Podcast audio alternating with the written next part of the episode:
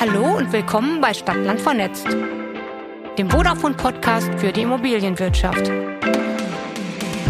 Hier sprechen wir über Themen, die die Branche heute und morgen bewegen.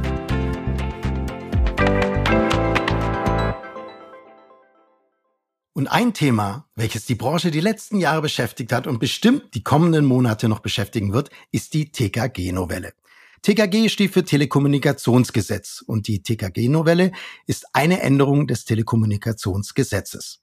Sie trat am 1. Dezember 2021 in Kraft. Ziel der TKG-Novelle ist es, den Rechtsrahmen für Telekommunikationsdienste innerhalb der EU zu vereinheitlichen. Es geht dabei nicht nur um die Förderung eines schnelleren Ausbau von Gigabit-Netzen und den rechtlich abgesicherten Anspruch auf Versorgung, sondern auch um die Abschaffung der Umlagefähigkeit der Kabel-TV-Kosten. Besonders von der TKG-Novelle betroffen sind daher Vermieter und Verwalter. Was genau zu beachten ist, klären wir heute in dieser Folge. Herzlich willkommen zu Stadtland vernetzt. Mein Name ist Christian Heinkle und ich begrüße heute Thomas Hummelsbeck, Geschäftsführer der Rhein Wohnungsbau GmbH und Andreas Fuchs, Bereichsleiter Immobilienwirtschaft bei Vodafone. Schön, dass Sie heute meine Gäste sind. Schönen guten Morgen, Herr Heinkele, Herr Fuchs. Ja, von meiner Seite, hallo. Grüß Sie, Herr Hummelsbeck und Christian Heinkele. Freue mich. Hallo. Bevor wir über den Wegfall der Umlagefähigkeit sprechen, zur Einstimmung ein kurzes Frage-Antwort-Spiel, damit die Zuhörerinnen und Zuhörer Sie besser kennenlernen können. Ich gebe dabei eine Wahl an Begriffe vor und Sie können nach Ihrer Präferenz antworten. Herr Hummelsbeck, ich würde gern mit Ihnen anfangen. Sind Sie bereit? Na klar, gerne. Wunderbar. Stadt oder Land? Land. Persönliche oder virtuelle Hausbesichtigung? Die virtuelle Hausbesichtigung. Physische Immobilienakten oder cloudbasiertes Immobilienmanagement-Software? Natürlich die cloudbasierte Software. Oh, darf ich fragen, wie so eine virtuelle Hausbesichtigung abläuft und wie das Erleben einer Wohnung digitalisiert werden kann? Das ist ähm, heutzutage mit den äh, technischen Gegebenheiten, gerade mit den 360 Kameras, ähm, eigentlich überhaupt kein Problem mehr. Also das ist äh, sehr schnell erlernbar wird aber überwiegend äh, im höherpreisigen Segment eingesetzt, äh, weil man da doch ein paar Durchläufe mehr hat als in den Wohnungen, die wir üblicherweise im Angebot haben. Also da ist tatsächlich noch die physische Begehung das klassische Instrument, weil wir null Leerstand haben, äh, wie auf jede Wohnung, ich sage jetzt mal gefühlt 50 Interessenten schon vorliegen haben. Also da macht es keinen Sinn, eine solche virtuelle Begehung vorzubereiten. Aber grundsätzlich halte ich das eigentlich für das ideale Instrument. Ich sehe schon, Sie sind vorne dabei, wenn es um die Digitalisierung der Immobilienwirtschaft geht. Hervorragend. Also ich freue mich schon mal sehr auf das Gespräch. Und nun die folgenden Fragen an Sie, Herr Fuchs. Fußball oder E-Football? Also schon dann lieber das echte Gras und die echte Stimmung, also vielleicht auch generationenbedingt, äh, ist es dann schon gerne das Stadion. Daten speichern auf USB-Stick oder in der Cloud. Auch hier hat sich entwickelt, war früher USB-Stick, aber mittlerweile würde ich sagen, habe ich mich der Cloud auch so ein bisschen gezwungenermaßen dann irgendwann ergeben. Okay, letzte Frage. Klassisches Fernsehen oder Streaming? Ja, auch hier hat sich ein Wandel gezeigt, aber das ist wahrscheinlich auch eher zeitlich bedingt. Ich bin dann in der Tat, glaube ich, mittlerweile zu 80 Prozent beim Streaming angelangt. Ah, wunderbar. Dann sprechen wir doch gleich über das Fernsehen. Herr Hummelsbeck, Sie sind Geschäftsführer der Rhein Wohnungsbau. Stellen Sie doch bitte die Rhein Wohnungsbau vor. Ja, sehr gerne. Ja, unser Unternehmen ist gegründet worden äh, im Jahr 1931 in Köln und hat die ersten Bestände in Berlin gebaut, in Westend, äh, rund um ein äh, Kloster seinerzeit. Den Bestand haben wir heute noch sehr gerne bei uns im Portfolio. Wir haben etwas mehr als 6.200 Wohnungen im Eigenbestand, primär hier am Standort Düsseldorf mit knapp 5.000 Einheiten. Wir haben 66 äh, Mitarbeitende äh, plus weitere zwölf in einer Tochtergesellschaft. Ja, alles in allem haben wir rund 450.000 Quadratmeter Wohnfläche unter Betreuung und investieren jährlich in Modernisierung und Neubau roundabout 30 äh, Millionen Euro, aber sicherlich in den nächsten zwei, drei Jahren mit fallender Tendenz. Okay. Fallende Tendenz wegen steigenden Zinsen etc. Ja, die Rahmenbedingungen sind natürlich derzeit alles andere als investitionsfreundlich. Gleichwohl kann nicht mehr bauen auch keine Option sein. Also wir haben noch zwei Projekte in der Pipeline, die wir Ende nächsten Jahres beginnen wollen. Aber man muss natürlich genau schauen, was derzeit äh, oder auch im kommenden Jahr möglich ist. Äh, also da ist auch eine gewisse Nervosität in unserer Branche durchaus äh, spürbar. Aber Krisen hat es immer gegeben in der Immobilienwirtschaft. Diese ist geprägt von, von vielen Einschlägen aus diversen Richtungen. Und man muss sich dann doch da schon mal ein bisschen genauer umschauen und mehrfach prüfen, welche Investition denn dann tatsächlich auch noch fürs Unternehmen tragfähig ist. Ist das das Top-Thema bei Ihnen zurzeit auf dem Schreibtisch oder was sind die drei Top-Themen, mit denen Sie sich gerade beruflich auseinandersetzen?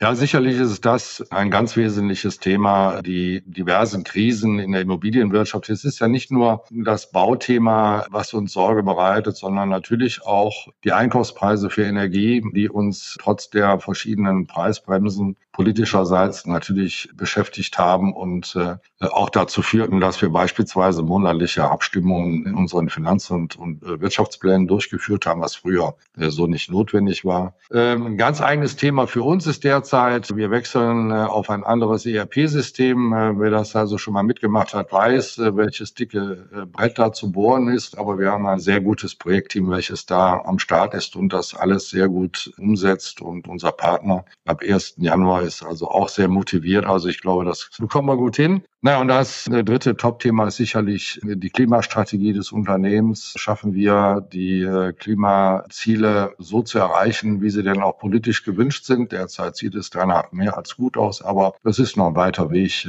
bis hin zu Null CO2. Wir haben mehrmals in verschiedenen Episoden dieses Podcasts genau über das Thema gesprochen. Also das ist natürlich ein dickes Brett, was wir alle gemeinsam bohren müssen. Die Neufassung der TKG-Novelle ist ja seit dem 1. Dezember 2021 in Kraft. Der Wegfall der Umlagefähigkeit zum 1.7.2024 beschlossene Sache. Herr Hummelsbeck, seit wann beschäftigen Sie sich denn aktiv mit diesem Thema? Also richtig Fahrt aufgenommen hat das Thema bei uns Anfang des Jahres 2022. Also ich sage jetzt mal gut zweieinhalb Jahre vor Wegfall der Umlagefähigkeit. Man ist da selten gut beraten, bis auf den letzten Drücker zu warten und vielleicht doch noch darauf zu hoffen, dass das ganze Thema entweder gekippt oder in Verlängerung geht. Äh, insofern haben wir da auch die Gespräche mit unserem äh, Partner Vodafone äh, frühzeitig gesucht und auch ähm, relativ zügig dann zu einem Ergebnis gebracht. Ändern können wir jetzt nichts mehr. Das ist alles Fakt und festgeschrieben. Aber trotzdem würde mich interessieren, wie sinnvoll halten Sie denn die TKG-Novelle? Naja, also jetzt aus Unternehmenssicht und den Aufwand äh, betrachtend muss ich sagen, man hätte da gut und gerne darauf verzichten können, definitiv. Wenn man aber das große Ganze ins Auge nimmt, da muss man schon feststellen, dass es konsequent ist in Sachen Wettbewerbsgerechtigkeit innerhalb der EU. Dann war das ein folgerichtiger Schritt. Und ähm, gut, der Aufwand ist durchaus nicht äh, unwesentlich, äh, je nachdem, welches Modell man dann äh, ab 1.7.24 dann begeht. Aber am Ende des Tages, wie Sie schon sagen, es ist beschlossen und da muss man schauen, wie man damit zurechtkommt. Punkt. Sie sind ja auch Vorsitzender der ADW. Das ist die Arbeitsgemeinschaft der Wohnungsunternehmen in Düsseldorf und der Region. Was hören Sie denn von Ihren Kollegen und Kolleginnen? Wie hoch ist denn der Zusatzaufwand? Sie haben gerade den Aufwand angesprochen. Wie hoch ist der Zusatzaufwand der TKG-Novelle und wie werden die anstehenden Aufgaben denn gelöst? Also das ist ein sehr differenziertes Bild, was sich da äh, zeigt. Also es gibt doch äh, eine Reihe von Unternehmen, die äh, sich auf das Einzelinkasso dann gesetzt haben, weg von dem Sammelinkasso und gehen dann natürlich damit den Weg des minimalsten Aufwands in der eigenen Organisation. Das muss am Ende des Tages jeder nach seinem Geschäftsmodell entscheiden, wie er damit umgeht. Äh, andere machen so wie wir, dass sie ähm, das Sammelinkasso beibehalten und die äh, Gebühren einpreisen. Also da gibt es keine klare Nummer eins. Aber alle haben sich natürlich nicht darüber gefreut, diesen Prozess nun auch noch ähm, bearbeiten zu müssen bei all den anderen Dingen, die uns ja natürlich jetzt auch noch so ein Stück weit um die Ohren fliegen. Ne? Also der Zeitpunkt ist nicht gerade glücklich, wenn man die Baukrise noch mit hinzuzieht und das Thema Energieeinkauf. Ja, es kommt so alles zusammen und ich habe auch vorher rausgehört, bei Ihnen am 1.1. nächsten Jahres auch noch eine ERP-Umstellung. Ja. da kommt doch einiges zusammen. Ja, Herr Fuchs, bei Ihnen dürfte der Wegfall der Umlagefähigkeit seit 2021 das bestimmte Top-Thema sein. Die Vodafone ist größter Kabelnetzbetreiber Deutschlands und deswegen besonders gefragt, wenn es ab dem 1.7.2024 äh, das Kabelfernsehen nicht mehr über die Mitnebenkosten abgerechnet werden darf. Wie viele Haushalte sind denn davon in Deutschland betroffen? Na ja, gut, zunächst mal, wir gucken in der Tat schon auch äh, ein paar Monate vor 21 auf das Thema, weil in der Tat seit 21 hat es dann wirklich massiv äh, Fahrt aufgenommen, was jetzt auch die Vorbereitung und die und die ganzen Konzepte angeht. Aber in der Tat, es gibt, äh, naja gut, das ist bekannt, es gibt in Deutschland gut 16 Millionen Kabelhaushalte, also im klassischen Sinne. Und äh, ich glaube, man kann durchaus behaupten, dass die absolut große Mehrheit dieser 16 Millionen Kabelkunden äh, im ja, sogenannten Sammlingkasso abgerechnet wird. Jetzt werden die nicht alle, äh, ich sag mal, umgestellt, aber ich glaube, man kann schon sagen, dass im Prinzip mehr oder weniger in Deutschland wahrscheinlich jeder dritte Kabelhaushalt, jeder dritte Kabelkunde am Ende betroffen sein wird äh, von dieser Gesetzesänderung. Und das müssen wir angehen, jetzt die nächsten sechs bis sieben Monate. Das müssen wir angehen und äh, Hummelsbeck hat ja auch schon gesagt, es gibt Einzelinkasso und Sammelinkasso. Welche Möglichkeiten hat denn eine Wohnungswirtschaft aktiv mit den Veränderungen umzugehen? Gut, Herr Musbeck hat es im Prinzip schon angesprochen. Es gibt im Wesentlichen die, die zwei grundsätzlichen Vertragsformen, also die damals existierende oder ich sag mal vorherrschend existierende Sammelinkasso-Variante, die eben quasi in einer Sammelrechnung, wie der Name schon sagt, äh, ans Wohnungsunternehmen gestellt wurde und dann meistens über die Umlage den Mietern weiter belastet wurde. Das ist nach wie vor eine Form, die möglich ist. Sie ist zwar nicht mehr umlegbar im klassischen Sinne, aber nach wie vor möglich und hat auch immer noch die Vorteile, die sie die letzten 20 Jahre eigentlich so gut hat existieren lassen. Und die andere Alternative wurde auch schon äh, quasi genannt, dann letztendlich der Wechsel ins Einzelinkasso. Das heißt, dass man hier äh, letztendlich dem Versorger oder auch äh, Vodafone dann die Möglichkeit einräumt, dann mit den Mietern, den Bewohnern, den Endkunden entsprechende Einzelinkasso-Verträge auch fürs Fernsehen zu machen. Ich meine, das gibt's ja schon im Bereich äh, der Zusatzdienste Internet all die Jahre. Äh, aber jetzt wäre hier auch das Basisprodukt äh, Basis TV dann auch über Einzelinkasso abrechnenbar. Und das sind im Prinzip die beiden wesentlichen quasi Kernvarianten mit entsprechenden Nuancen und Abwandlungen, die es dann immer gibt. Aber im Kern sind es die beiden Möglichkeiten, Sammelinkasso oder Einzelinkasso. Und jetzt nochmal ganz konkret nachgefragt nach dem Sammelinkasso. Was ändert sich da oder was muss ich jetzt da tun?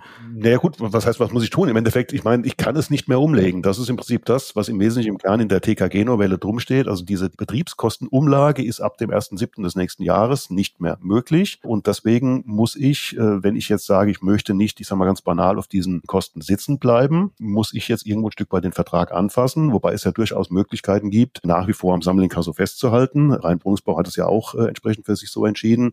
Ob ich dann in Teilen ein Stück weit aufgrund des Servicegedankens, äh, weil das Produkt ist ja nach wie vor attraktiv, dann irgendwo mich dann mit dem Gedanken trage, gegebenenfalls diese Kosten quasi selbst zu übernehmen oder ob ich gegebenenfalls eine wie auch immer geartete Weiterberechnung, auch das äh, gibt es im Rahmen der Wohnungswirtschaft jetzt nicht mehr über die Betriebsnebenkosten, aber ich kann das ja gegebenenfalls, äh, ich sag mal, in der Kaltmiete unterbringen. Es hat auch ein bisschen was mit den, mit den mietvertraglichen Regelungen zu tun. Also es gibt schon hier und da Möglichkeiten, wenn ich das tun will, gibt es Wege. Äh, und das ist im Prinzip das, was ich äh, anfassen muss, was ich entscheiden muss für mein Unternehmen. Das heißt, ähm, Kabelfernsehen erhöht meinen Mietwert und deswegen biete ich es automatisch mit als Vermieter mit an, aber es ist dann in der Kaltmiete mit inkludiert.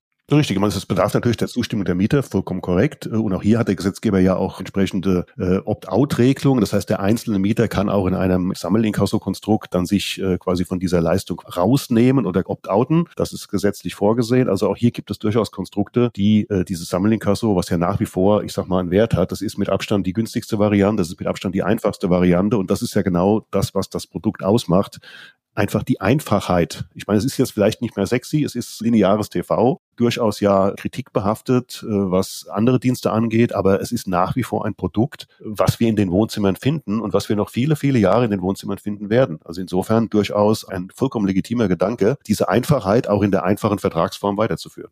Ja, dann schieben wir das doch mal kurz ein. Was sind denn die Vorteile vom Kabelfernsehen? Also ich habe mitgenommen, Einfachheit, es, sind, es sind banale Dinge. Es ist die Einfachheit. Es ist letztendlich, ich zahle die Kosten einmal und habe sie dann letztendlich auch an allen Endgeräten, in allen Zimmern. Es gibt ja äh, ganz selten nur ein TV-Gerät in Haushalten. Wir haben ja mindestens zwei, eher sogar drei oder mehrere. Das heißt, ich zahle einmal und habe die Produkte überall verfügbar. Ich habe in der Regel äh, kurze Latenzzeiten, ich habe kurze Umschaltzeiten. Das sind jetzt, mögen alles vergleichsweise kleine, für sich betrachtet Vorteile sein, aber am Ende ist es dann doch das, was den Kunden, den Endkunden äh, letztendlich überzeugt. Ich kann hier einfach umschalten im Endeffekt Endeffekt, ich habe keine, keine großen Endgeräte, ich stecke quasi den, äh, das Antennenkabel in das Gerät rein, macht letztendlich den automatischen Sendersuchlauf und habe die Programme verfügbar. Das heißt, all diese Themen, die beim, beim Over-the-Top-TV irgendwo äh, dann erforderlich sind, die fallen hier weg. Es ist einfach letztendlich wirklich klassisch Plug and Play äh, und das sind nach wie vor die Vorteile vom klassischen Kabelfernsehen. Einfach Plug and Play in mehreren Zimmern in der Wohnung einfach vorhanden. Das TV kommt aus der Wand, sagt man ja auch. Ja. Sind auf jeden Fall Vorteile. Jetzt war das ja bisher so geregelt, dass eine Wohnungswirtschaft mit einem Kabelnetzbetreiber einen langlaufenden Gestattungsvertrag abschließt. Was passiert eigentlich mit diesen aktuellen Verträgen der Wohnungswirtschaft? Laufen die einfach aus? Nee, also ich sag mal so, die sind, äh, die laufen nicht aus, die laufen erstmal komplett weiter. Es sind ja individuelle Verträge, die äh, letztendlich individuell geschlossen wurden, aber der Gesetzgeber hat mit Stichtag auch zur Mitte des nächsten Jahres, also quasi mit Stichtag zur Aktivierung dieser Änderung, den Vertragspartnern der Wohnungswirtschaft ein Sonderkündigungsrecht eingeräumt. Das heißt, der Kunde kann hier jetzt also wirklich ungeachtet der noch verbleibenden Laufzeit, ungeachtet der individuellen Regelung, für sich entscheiden, ich beende dieses Konstrukt eben mit Stichtag zum 30.06. oder im 1.07. des nächsten Jahres. Diese Möglichkeit besteht. Und dann äh, kann ich eben frei entscheiden, wie ich dann ab diesem Zeitpunkt die Dinge für mich neu ordnen möchte. Aber es gibt keinen Automatismus. Ich muss aktiv werden. Das ist ganz, ganz wichtig, wo wir immer noch im Markt ein großes Informationsdefizit feststellen und hier wirklich Kunden noch nicht voll informiert sind und auf diesen Tag relativ sorglos zusteuern da können wir wirklich nur für werben, möglichst frühzeitig. Ähm, es ist eigentlich fünf nach zwölf mittlerweile, sich den Dingen äh, zu widmen, weil ansonsten laufen wir alle unkontrolliert in Situationen rein, die dann im Zuge dieser, dieser Ballung der Themen, es werden ja viele Dinge dann zu tun sein zu diesem Datum, die wir dann alle irgendwo wahrscheinlich aus kapazitären Gründen nicht mehr zu 100 Prozent optimal werden regeln können. Deswegen bitte, bitte, bitte frühzeitig aktiv werden. Also ein klarer Appell an die Branche oder an alle Eigentümer, Jetzt sind wir ja Profis und lange in der Branche. Jetzt sind aber viele Hörerinnen und Hörer Wohnungseigentümer, Eigentümerinnen, die ihre Wohnung selbst bewohnen oder vermieten. Welche Regelungen gelten eigentlich für Wohnungseigentümergemeinschaften? Im Prinzip dieselben. Also ich sage mal, so eine Wohnungseigentümergemeinschaft entscheidet quasi per WEG-Beschluss äh, über ihr Vertragskonstrukt, was sie als Institution WEG äh, gerne für sich beanspruchen möchte. Das ist im Prinzip nichts anderes. Es gibt vielleicht in der Praxis ein paar Nuancen. Das, das hat wahrscheinlich eher damit zu tun, wer wohnt in diesen Wohnungseigentümergemeinschaften. Das heißt, wenn ich jetzt mal grundsätzlich davon ausgehe, dass diese wenn ich jetzt quasi Eigentümer bin einer Wohnung in einer Wohnungseigentümergemeinschaft und bewohne diese Wohnung selbst, habe sie also quasi nicht vermietet als Kapitalanleger, dann werde ich wahrscheinlich in aller Regel Interesse haben an einer günstigen TV-Versorgung, was dann letztendlich dazu führt, dass ich mich Kraft WG-Beschluss wahrscheinlich dafür einsetze, dass ich diesen Beschluss fasse eben nach wie vor für einen Sammlinghauservertrag. Das geht natürlich, äh, aber er ist halt eben nicht mehr umlegbar. Deswegen, äh, ich muss dann schauen, das ist dann wahrscheinlich die Kehrseite der Medaille, äh, wenn ich dann quasi Eigentümer einer WEG bin als Kapitalanleger und vermiete diese an Mieter, äh, und meine WEG beschließt dann beispielsweise, dass dieses Sammelinkasso äh, quasi weiterlaufen soll, dann kann ich als Einzeleigentümer halt eben genauso wie ein großes Wohnungsunternehmen eben diese Betriebskosten nicht mehr umlegen an meinen Mieter und muss dann irgendwo, äh, ich sag mal, in der direkten Ansprache Lösungen finden, dass entweder im Rahmen der Kaltmiete oder gibt es ja in dem Fall nicht oder quasi sonstigen Themen eben der Mieter das trägt oder ich muss es eben letztendlich als Servicegedanke letztendlich selbst einkalkulieren. Und wenn ich es nicht als Servicegedanke nutze, was muss ich genau mit dem Mieter klären als Vermieter? Letztendlich einfach die Tatsache, dass dann der dann wahrscheinlich günstige Preis im Rahmen des Sammelinkasos letztendlich vom Mieter für dieses Produkt Kabel TV letztendlich übernommen wird. Das kann eine einzelvertragliche Regelung sein, das kann eine Absprache sein. Letztendlich muss ich einfach den Mieter überzeugen, ähm, ich habe hier dieses Produkt letztendlich für dich abonniert oder, oder muss es quasi, muss es in Anführungsstrichen, meine WG hat beschlossen, dass dieses Produkt für die WG angeboten wird und muss dann letztendlich den Mieter überzeugen, ob er das Produkt übernimmt im Endeffekt. Sie haben gesagt, ein Vorteil von Kabel ist es, dass es eine sehr günstige Fernsehversorgung ist. Wird Kabel-TV künftig teurer in den äh, einzelnen Haushalten? In diesen Sammelinkasso-Konstrukten sind wir nach wie vor auf den günstigen äh, Preisniveaus, wie die all die Jahre das Produkt ausgezeichnet haben. Wenn wir in ein Einzelinkasso wechseln, dann liegt es in der Natur der Sache, äh, weil dann letztendlich im Einzelinkasso nicht 100 Prozent Kunden das Produkt abonnieren, dass dann eben einfach nur ähm, eine geringere Anschlussquote erreicht wird. Ergo dann natürlich die Kosten sich auf weniger Nutzer aufteilen müssen. Es wird dann damit teurer. Und auch die ganzen Verwaltungskosten, Handlingskosten, Servicekosten sind teurer als im Sammelinkasso-Anschluss, weil ich muss das, das Sperrthema handeln, ich muss muss also wesentlich mehr individuelle Dinge tun. Und deswegen, ja, es wird dann teurer werden. Äh, wobei auch hier gleich wieder die Einschränkung. Wir haben es geschafft äh, und werden, um auch hier äh, direkt eine Botschaft zu senden, im Rahmen dieses Einzelinkassos für den breiten Markt irgendwo ist, es wird uns gelingen, noch unter der 10 Euro Preisgrenze für Einzelinkasso-Verträge zu bleiben. Äh, und das ist eigentlich im Prinzip eine gute Botschaft, aber es wird leicht teurer werden im Einzelinkasso. Jetzt ist Vodafone der führende Kabelnetzbetreiber in Deutschland und deswegen natürlich von den Änderungen stark betroffen. Herr Fuchs, wie groß ist denn die Angst bei Vodafone, dass es doch zu massiven Abwanderungen von TV-Kabelkunden kommt?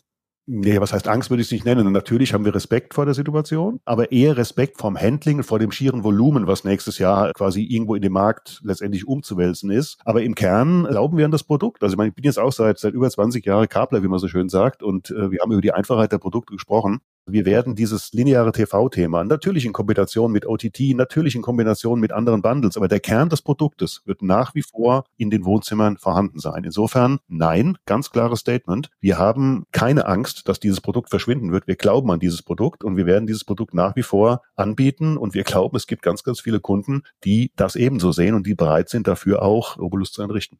Herr Hummelsbeck, wie schätzen Sie die Lage ein? Haben Sie da Rückmeldungen aus der Mieterschaft zur Relevanz der TV-Versorgung? Na, ich glaube, da ist die ähm, Informationsseite ebenso defizitär wie ähm, teilweise auch in der Immobilienwirtschaft. Viele haben, denken vielleicht bei TKG an eine Fernsehserie äh, und nicht an das, was da kommt. Gleichwohl ist es aber doch so, äh, das veranlasst uns auch gerade dazu, einen aktuellen Newsletter zu erstellen, auch unter anderem zu dem Thema Änderung, äh, ich sage es mal, in der Breitbandversorgung zum 1.7.24, weil der Mitbewerber ähm, der Vodafone sich jetzt schon auf den Weg machen und versuchen, unsere Kunden ähm, auf ihre Seite zu ziehen. Ne? Also nach dem Motto wird dort angeklingelt, am 1.7.24 wird bei Ihnen ähm, das Breitbandsignal abgestellt. Sorgen Sie bitte dafür, dass Sie weiterhin fernschauen können. Er ist natürlich auch äh, ausgesprochen kritisch zu betrachten, äh, was da jetzt gerade so losgeht. Wir werden das versuchen zu unterbinden und natürlich gleich die Informationen und die Botschaft abzusetzen, äh, dass wir weiterhin das Angebot aufrechterhalten. Also bei uns wird eine Wohnung inkludiert mit äh, Breitbandversorgung angeboten. Es bleibt dann auch so und das hat, wie Herr Fuchs schon sagte, enorme Vorteile auch in der Abwicklung, aber auch natürlich im Preis. Ne? Das darf man auch nicht vergessen. Sie haben es gerade gesagt, das ist der Klassiker der TV-Vermarktung. Der Fernseher wird schwarz, die Angst mit den Mietern zu spielen. Sie bleiben ja bei der Vodafone und haben Ihre Verträge über den 30.06.24 verlängert. Das haben Sie gerade erwähnt. Welche Lösung haben Sie jetzt konkret für Ihre Mieter gewählt und warum? War es einfach darum, dass Sie von Anfang an sagen wollten, wir haben eine Alternative? Ja, da passiert was, aber wir bieten euch die Sicherheit, ähm, dass der Fernseher eben nicht schwarz wird. Ja, also Herr Fuchs hat ja eben ganz präzise die Alternative beschrieben äh, mit dem Einzelinkasso und da war ja schon sehr gut ablesbar und hörbar, wie schwierig dann das Handling insgesamt ist. Also man hat dann schon mehrere äh, Partner mit im Boot, die da funktionieren müssen, äh, alleine schon dieses Sperrthema etc. Also wir wissen alle äh, um frühere Begebenheiten, als Breitband eingeführt wurde und der eine oder andere das nicht haben wollte, da mussten die auch ausgesperrt werden aus dem äh, Breitbandsignal. Das ist das eine. Das zweite ist, ähm, wir halten ähm, ein Wohnungsangebot ohne eine Mindestversorgung mit, äh, ich sage jetzt mal, internetfähigem Breitbandanschluss äh, für nicht mehr zeitgemäß.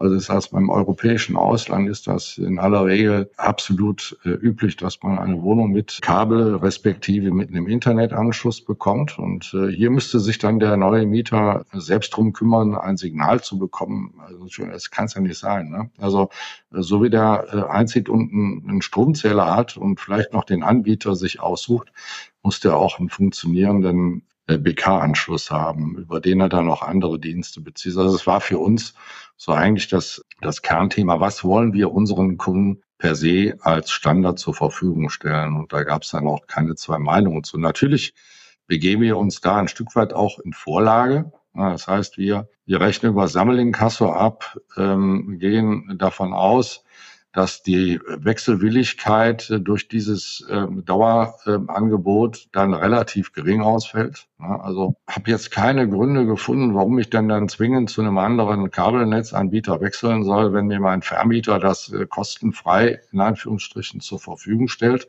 Natürlich werden wir das bei den künftigen Mietanpassungen ein Stück weit mit einpreisen oder haben es bereits schon getan. Äh, also ich glaube, da wird nicht viel passieren. Ne? Ähm, alleine aus, äh, es, es gibt keinen Anreiz dafür. Und das Zweite ist, wir haben natürlich diese Gespräche mit Vodafone auch dazu genutzt, um das Thema Glasfaserausbau mit ins Spiel zu bringen und da eine für uns und für unsere Kunden gute Regelungen zu finden, dass selbst wenn der Glasfaserausbau nicht in die letzte Ebene, sprich ins, äh, in die Wohnung geschieht, so doch zumindest so weit, dass der Anschluss dann im, äh, im Keller liegt und auf das WK-Netz aufgeschaltet werden kann, dann hat man ein Volumen zur Verfügung, was deutlich besser ist als ähm, alles andere, was DSL derzeit bietet. Also das ist auch ein Prä, was wir dann mitliefern und ich glaube, das Gesamtpaket, das stimmt dann einfach wieder. Das heißt, Sie sagen einfach, Standard einer Wohnung oder der Anspruch von Ihnen an eine Wohnung ist, dass die Mieter mit Fernsehen versorgt werden, aber auch mit breitbandigem Internet. Das ist eine elementare Bedeutung. Und da haben Sie jetzt gerade angesprochen, Sie haben eine Verlängerung mit Vodafone für das Kabel und hier dann auch gleich Glasfaser mit abgeschlossen.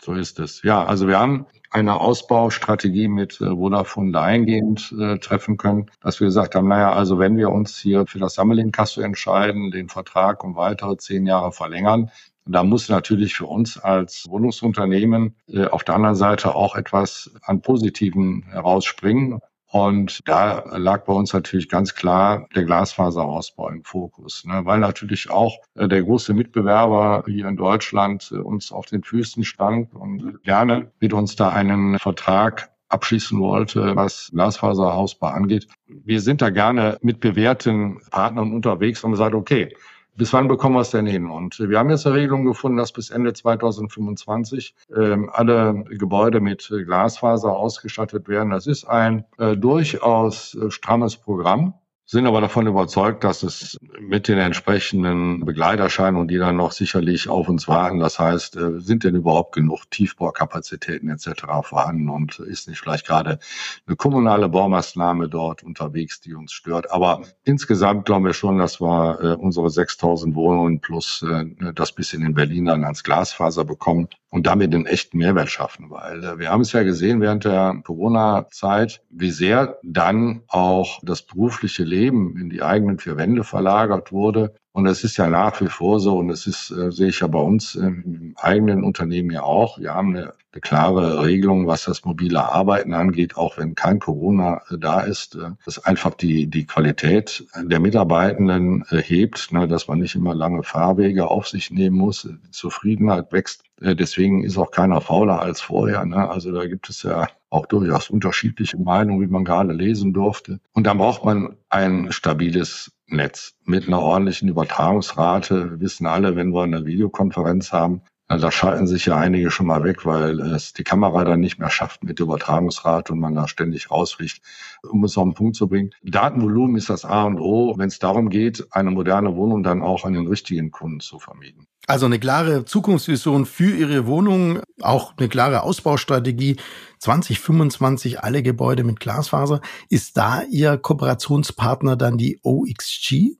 Ja, inzwischen schon. Also zunächst war die Vereinbarung mit Vodafone getroffen worden und dann stand ja dann diese neue Kooperation zwischen Vodafone und OXG im Raum. Und man hat uns natürlich dann davon zu überzeugen versucht, dass wir mit unseren äh, Glasfaserausbauthema auch zu XG wechseln. Das hat da noch ein bisschen geruckelt, weil wir natürlich uns nicht verschlechtern wollten in den Vertragsbedingungen, haben da für uns, glaube ich, auch ein ganz gutes äh, Wording gefunden äh, in den äh, Ergänzungsverträgen. Und ja, wir haben demnächst das Kickoff. Ja, es gab schon technische Klärungsgespräche, wie denn dann ähm, auch der FTTH-Ausbau bis in die letzte Ebene erfolgt, ohne dass irgendwelche Gebäude, ich sage mal, optisch verunstaltet werden, sondern dass da ein guter und maßvoller Ausbau innerhalb des Gebäudes stattfindet. Also ich glaube auch, das ist auch ein guter Weg, den ich auch nachvollziehen kann, auch von Seiten der Vodafone, dass man da die Kräfte bündelt und äh, möglichst zügig auch den Ausbau dann vorantreibt.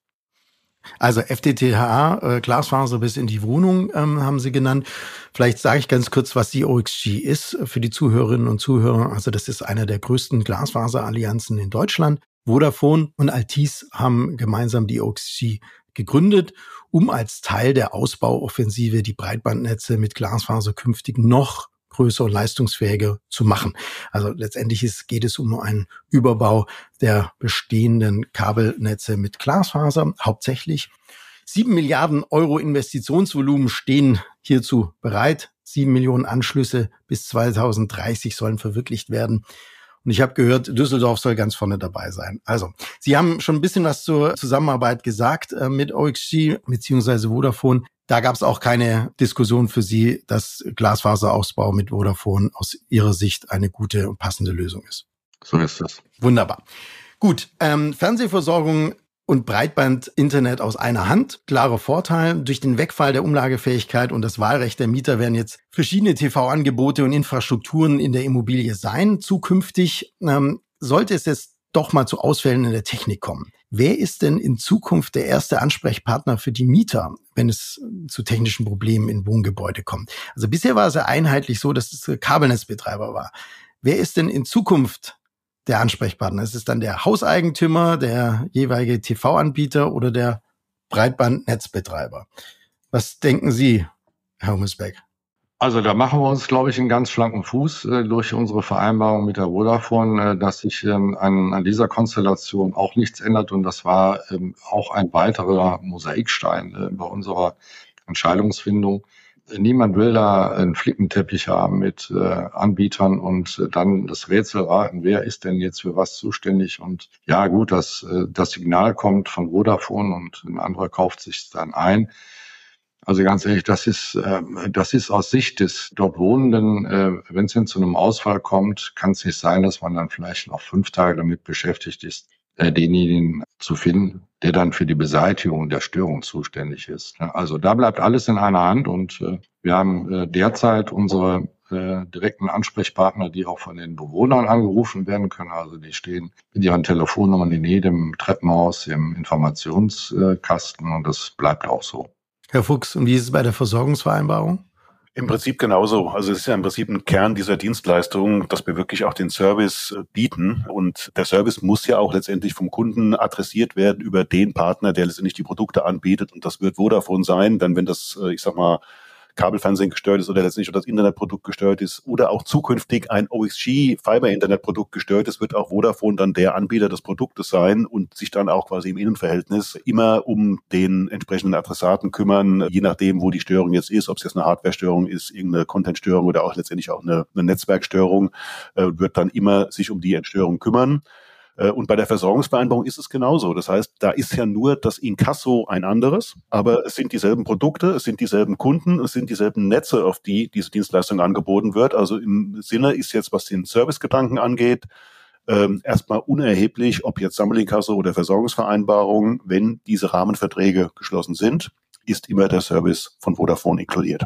Und wenn jemand keine Vereinbarung hat? Ja, das, dann ist es natürlich in der Tat äh, schwierig. Also wenn keine Vereinbarung besteht, äh, dann gibt es auch, zumindest was die Hausnetze angeht, keinen Service. Und das ist in der Tat dann äh, auch eine echt blöde Situation, weil letztendlich die Produkte werden ja gegebenenfalls dann nach wie vor angeboten. Es gibt ja auch Einzelinkasso ohne Rahmenvertrag. Äh, und dann hat der Kunde, Mieter in dem Fall oder, oder Endkunde ein Problem. Ähm, und dann wird es immer dann schwierig, wenn dieses Problem wirklich mit den Netzen, äh, insbesondere im Haus, zu tun hat. Das heißt ja jetzt nicht, dass wir da nichts tun, aber ähm, dann fehlt es an dem, der letztendlich dann den Auftrag erteilt, um in diesem Haus das Netz zu reparieren. Und das wäre dann in der Tat am Ende die Verantwortung des Eigentümers äh, und Vodafone wird dann zu dem Punkt sagen, bitte, da müsste dann jemand das Netz reparieren im Haus ähm, und wird sich dann an den Eigentümer wenden, was dann in der Praxis sehr lange Zeiten, sehr lange Wege beinhaltet, teilweise unklare Wege beinhaltet. Nicht immer ist der Eigentümer transparent äh, und das führt dann zu einem sehr, sehr schwierigen Kundenerlebnis, wie wir finden, äh, was dann in der Praxis eigentlich für Produkte, State of the Art, Internetprodukte, äh, Herr Humsberg hat es angesprochen, auch im beruflichen Umfeld, Stichwort Homeoffice, äh, letztendlich nicht mehr tragbar ist, dass dann da wochenweise irgendwelche äh, Störungen anhalten. Das heißt, wenn jemand keine Vereinbarung hat, ist es nicht gut und faktisch wird dann auch von Vodafone kein Service für das Hausnetz erbracht. Herr Hummelsbeck, Sie sind sehr proaktiv vorausgegangen, haben das abgeschlossen, sowohl Breitband als auch ähm, Kabel-TV-Versorgung für Ihre Mieter. Jetzt muss ich nochmal nachfragen, wie sehen Sie das denn? Ich aus meiner beruflichen Vergangenheit weiß ich, dass das Thema Satellitenschüsseln an Häuserfassaden oft zu Konflikten zwischen Mietern und Vermietern geführt hat. Oft wollen nämlich Mieter Satellitenschüsseln anbringen und argumentieren über größere Vielfalt internationaler Sender auf dem Satelliten. Jetzt haben Mieter natürlich ab 1.7. ein Wahlrecht. Glauben Sie, dass die Diskussion durch das Wahlrecht im TV-Empfang neuen Auftrieb erlangt? Hoffe mal nicht. Also es spricht eigentlich vieles dafür, ähm, dass das Thema Einzelsatellitenanlagen äh, so ein Stück weit ausgelaufen ist. Denn ich kann ja nur ein Signal empfangen, ich kann ja keins zurückschicken. Also das ist ja schon mal der große Nachteil. Wir sind diesen Ausbau äh, von Mietern immer damit begegnet, dass wir gesagt haben, na ja, also das äh, Breitbandangebot beinhaltet ausreichend ausländische Sender. Äh, mehr muss nicht sein und mehr müssen wir auch nicht bieten und haben unter diesem Aspekt das äh, doch ziemlich stark unterbinden können.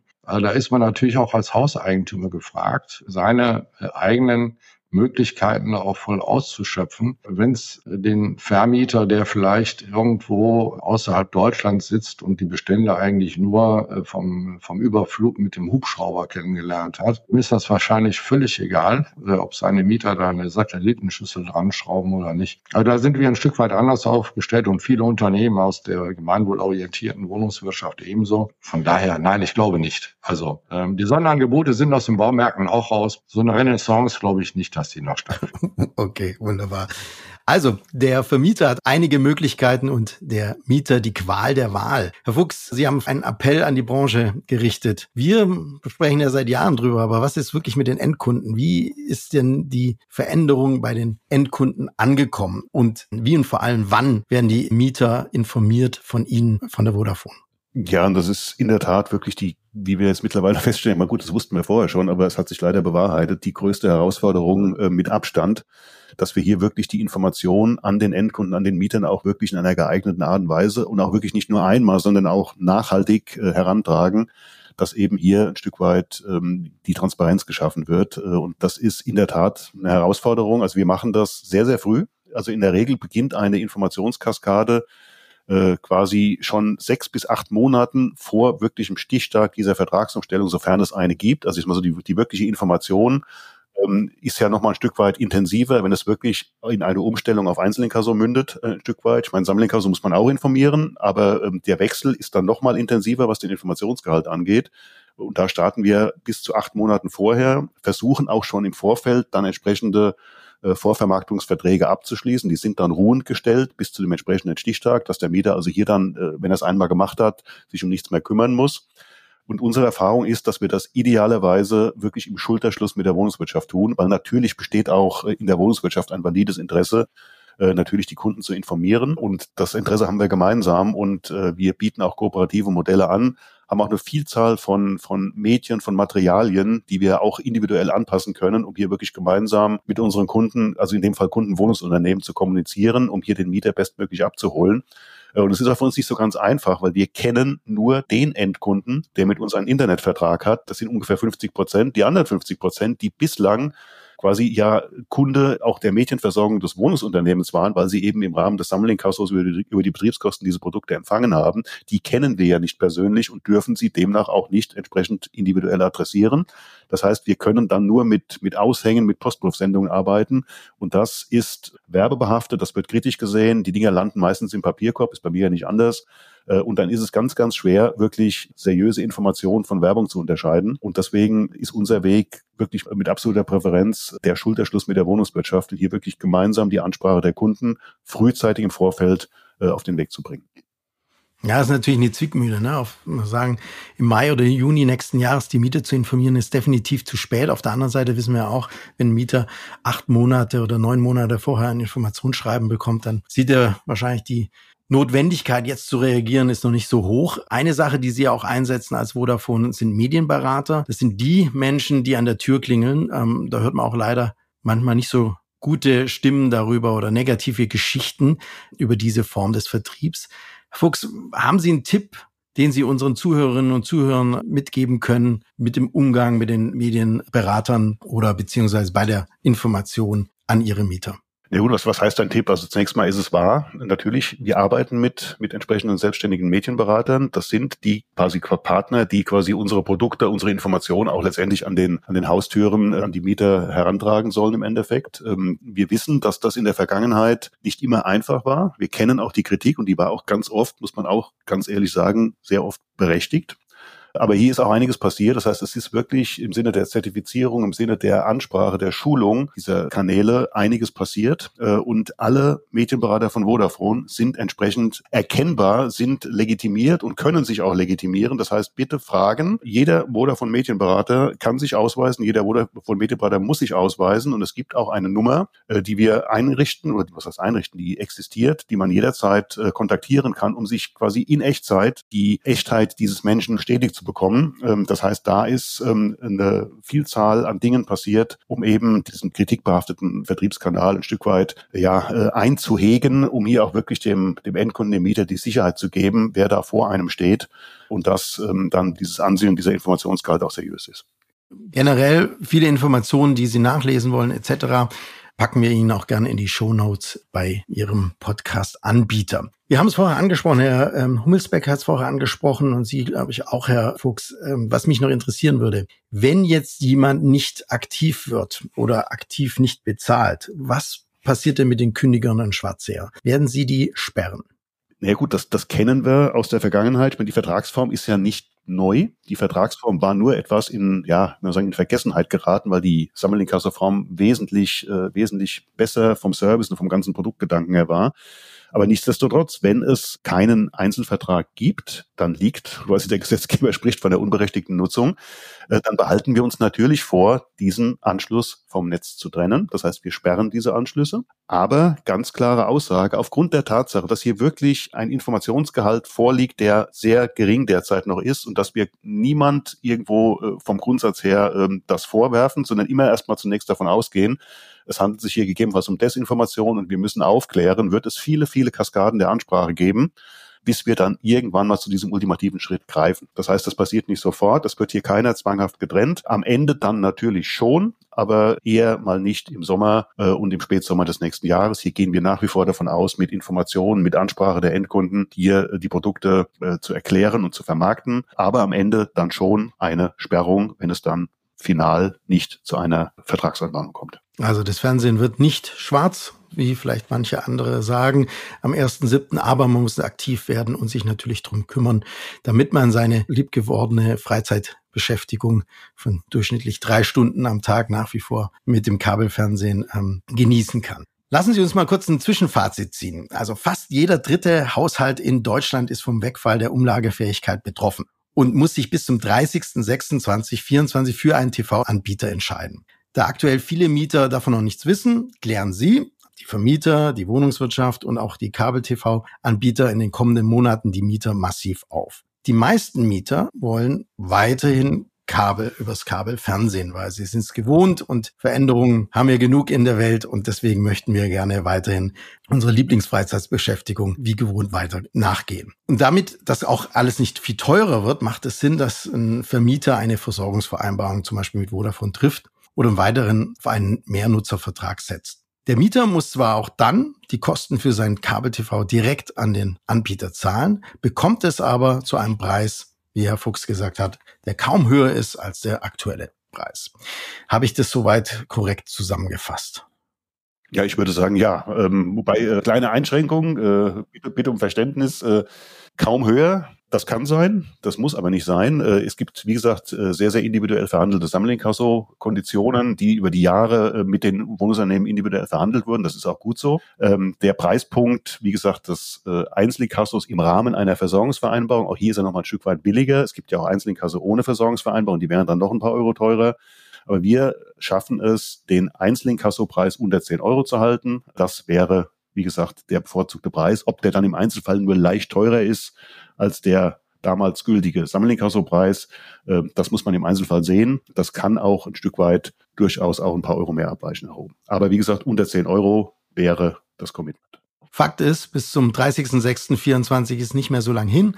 Herr Hummelsbeck, geben Sie unseren Hörerinnen und Hörern bitte noch einen konkreten Tipp, wie Sie jetzt am besten vorgehen sollten. Naja, mit den Tipps halte ich mich immer so grundsätzlich so ein bisschen zurück, weil man will ja auch nicht als Schlauschwätzer dastehen, aber eins ist sicherlich wichtig und da hat Herr Fuchs auch darauf äh, hingewiesen, zu Recht.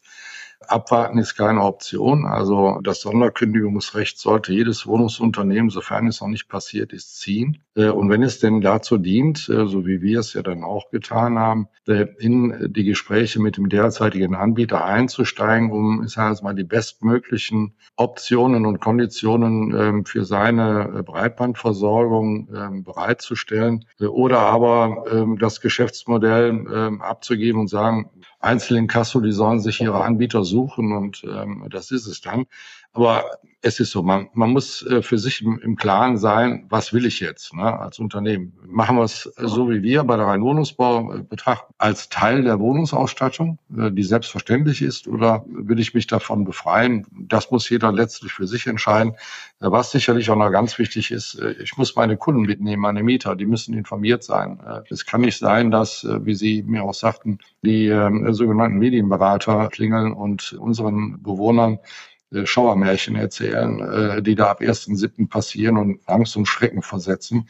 Da muss man jetzt aktiv werden, äh, aufklären und sagen, also entweder läuft es links rum oder rechts rum, aber niemand hat einen schwarzen Bildschirm. Also ne, das ist, glaube ich, ganz wichtig an der Stelle. Also Wohnen der Zukunft klar gedacht.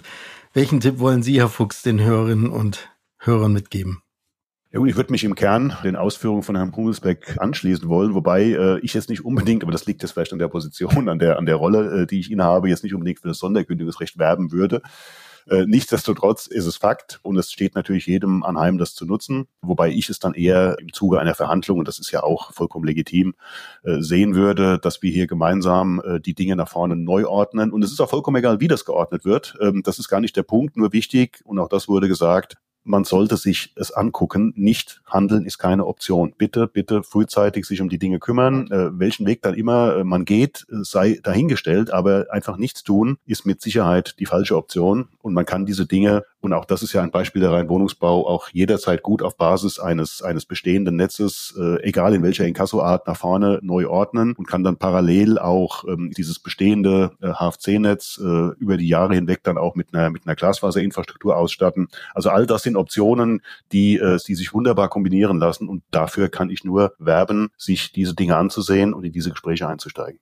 Und Herr Hummelsbeck hat sehr schön ausgeführt, wie man proaktiv in den kommenden Monaten jetzt aktiv werden sollte.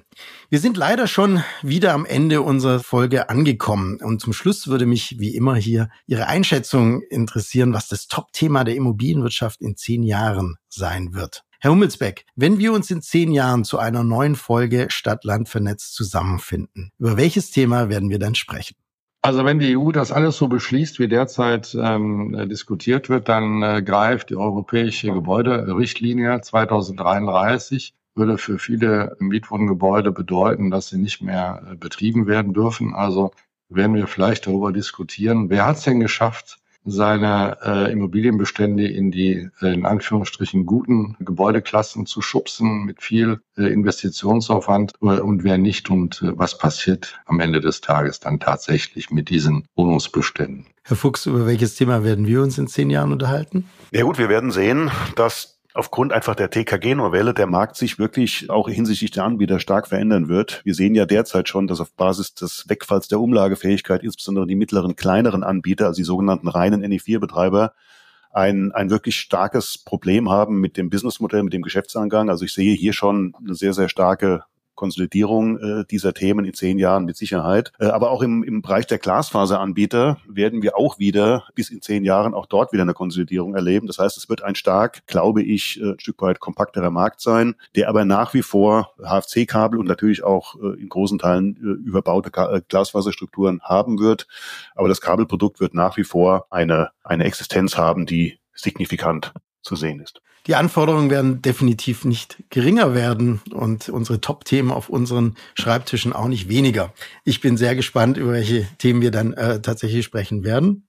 Herr Hummelsbeck, Herr Fuchs, vielen Dank für diesen informativen Austausch und dass Sie heute beide Gast in dieser Folge Stadtland vernetzt waren. Vielen Dank auch, hat Spaß gemacht. Ja, vielen Dank von meiner Seite. Hat mir ebenfalls viel Freude bereitet. Und Ihnen danke ich fürs Zuhören. Ich hoffe, dass wir Ihnen rund um die TKG-Novelle Orientierung und nützliche Tipps geben konnten.